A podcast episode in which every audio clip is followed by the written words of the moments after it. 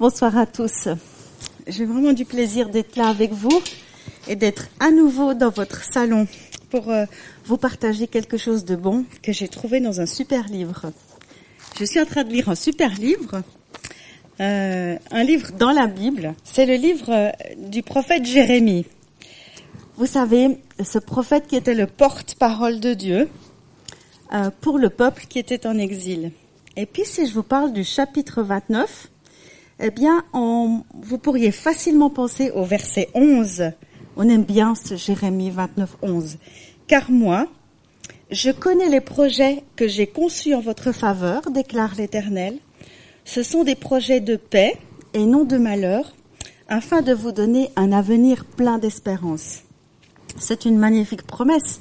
Et on aime bien donner ce verset en guise de bénédiction à des mariages ou à des départs en mission. Euh, un petit peu comme si on disait, euh, Seigneur, tu nous as fait une promesse, eh bien voilà une occasion de l'accomplir. Vas-y, bénis-nous, donne-nous cet avenir plein d'espérance. Et puis, dans un temps de détresse comme, euh, comme celui qu'on vit, dans cette pandémie, certaines personnes sont vraiment dans une détresse, eh ben, ça nous rassure de penser que Dieu va nous tirer de ça, n'est-ce pas? Et c'est vrai, il va le faire. Mais est-ce que en lisant cette promesse, est-ce que vous avez jamais lu les quelques versets qui viennent juste avant Voici ce que déclare le Seigneur des armées célestes, le Dieu d'Israël, à tous les exilés que j'ai fait déporter de Jérusalem à Babylone. Construisez des maisons et installez-vous-y. Plantez des jardins et mangez-en les fruits. Mariez-vous ayez des enfants, mariez vos fils et donnez vos filles en mariage et qu'elles aient des enfants. Multipliez-vous là-bas et ne laissez pas diminuer votre nombre. Recherchez la prospérité de la ville où je vous ai déporté et priez l'Éternel en sa faveur, car de sa prospérité dépend la vôtre. Recherchez la prospérité de la ville où je vous ai déporté et priez l'Éternel en sa faveur, car de sa prospérité dépend la vôtre. C'est surprenant de voir combien de fois les promesses de Dieu sont accompagnées d'une mission, d'une responsabilité. C'est souvent le cas. Quand, Dieu a promis euh, le pays promis à Israël, euh, alors que c'était encore seulement le peuple des Hébreux, eh bien, il lui a donné une responsabilité euh, qui allait avec ça. Euh, et c'est pas que la promesse est conditionnelle, c'est juste que Dieu, il aime collaborer avec l'homme. Il aime le prendre avec lui et lui donner une occasion de s'engager dans l'alliance qu'il est en train de passer. Et ça, c'est indépendant des circonstances. Là, au moment où Jérémie s'adresse au peuple, il est en exil. Et il en a pour un bout de temps. C'est pas juste un petit exil de quelques mois. Alors voilà ce peuple envers qui Dieu s'engage, à qui Dieu a payé un, pays promis, il est privé de sa terre, il est privé de son travail et surtout il est privé de son temple.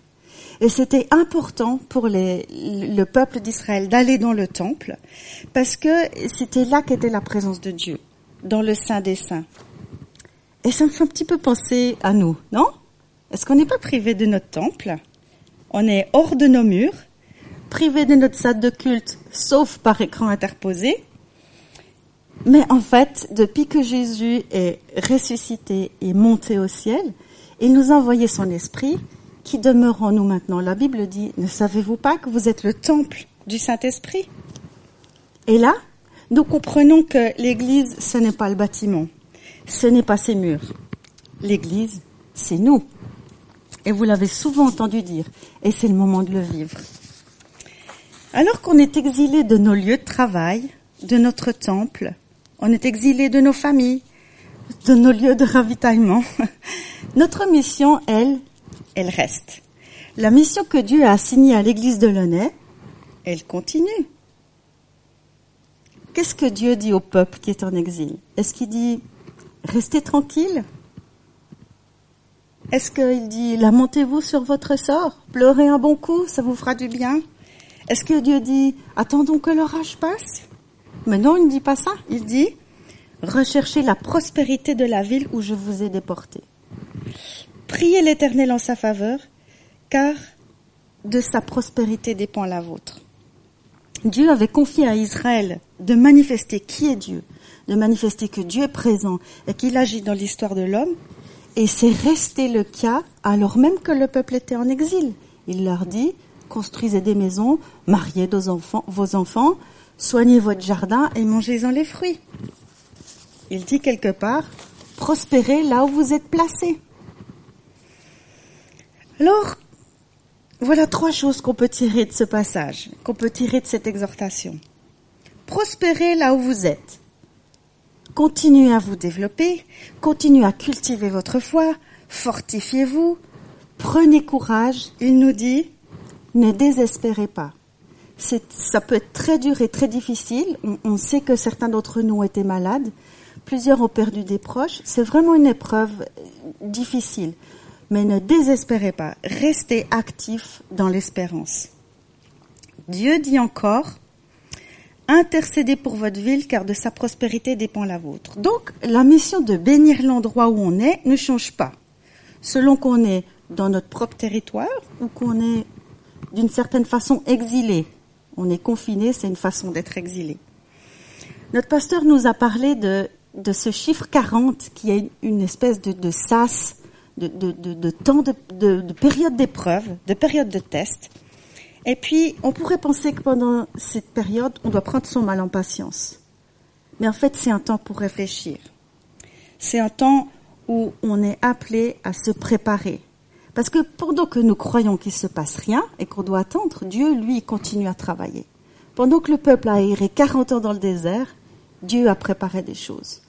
Pendant qu'il pleuvait 40 jours et que Noé attendait dans l'arche, Dieu préparait quelque chose. Il préparerait un retour à la terre. Et donc pour nous, c'est pareil. On est appelé à se préparer, à collaborer à l'œuvre de Dieu pendant ce temps particulier. Parce que quand ce confinement sera terminé et que la pandémie sera passée, nous allons trouver des situations nouvelles. Nous allons trouver des relations nouvelles. Nous allons trouver des problèmes nouveaux. Et il faudra être créatif. Donc, continuons à intercéder pour l'endroit où nous sommes placés, pour notre entourage.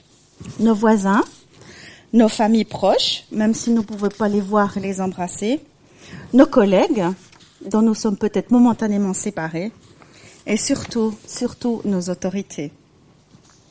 Nous voilà donc envoyés ou renvoyés, envoyés à nouveau à, nos missions. La mission intérieure de nous fortifier nous-mêmes, la mission extérieure de prendre soin de nos relations, et il faut trouver des nouveaux modes de relation, et la mission extérieure d'intercession et de bénir. Dieu nous invite à réagir. Si je peux prendre une image, peut-être vous la connaissez déjà. Dieu nous invite à être des thermostats et pas des thermomètres. On ne veut pas se mettre au même, à la même température que la température ambiante et juste indiquer quelle température il fait. Cela, le monde le fait. Le téléjournal le fait. Ils nous disent ce qu'il y en est. Non. On est à des thermostats euh, au moment où la température baisse et où les choses deviennent difficiles, alors on met la chaudière en route et on passe à l'action. En résumé, Dieu nous promenait un avenir, une espérance, mais il ne nous demande pas de l'attendre tranquillement pendant que l'épreuve passe. Ne pas désespérer parce que Dieu travaille. Se fortifier, rester actif en espérance et intercéder. Et savez-vous ce qui va se passer?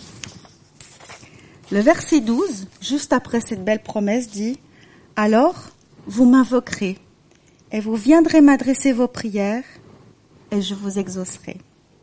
Vous vous tournerez vers moi et vous me trouverez lorsque vous me chercherez de tout votre cœur. Je me laisserai trouver par vous. L'Éternel le déclare. Je ferai revenir les exilés de votre peuple et je vous rassemblerai du milieu de toutes les nations et de tous les lieux où je vous ai dispersés. L'Éternel le déclare, pour vous ramener dans le pays d'où je vous ai déporté. L'épreuve, c'est vrai qu'il y a des pertes dans l'épreuve, il y a des deuils à faire, mais dans l'épreuve, il y a des choses à apprendre, il y a des choses à acquérir. C'est l'occasion. J'aimerais vous encourager. J'aimerais vous dire, restez sur la brèche. Restez en intercession. Parfois les gens disent, c'est tout ce que je peux faire, prier. Mais parfois, c'est tout ce que Dieu nous demande. Alors, je vous adresse encore les salutations du Conseil. Et j'aimerais prier avec vous et vous bénir avec ce passage de Hébreu. Seigneur, nous sommes entourés de témoins qui peuvent attester de ton œuvre dans toute l'histoire, l'histoire du peuple d'Israël, notre histoire aussi. Et nous pouvons rejeter le fardeau qui nous enveloppe si facilement. Et nous pouvons rester en marche avec persévérance et vaincre l'épreuve qui nous est proposée. Seigneur, donne-nous de garder les regards sur Jésus. Toi, Seigneur Jésus, qui fais naître notre foi et qui l'amène à la perfection. Tu as souffert la croix en méprisant la honte qui s'y attachait, et maintenant tu es assis à la droite du trône de Dieu. Pensons à celui qui a supporté une telle opposition et une telle persécution, afin de ne pas nous laisser abattre par le découragement. Merci de nous avoir accueillis chez vous. Soyez bénis et à dimanche.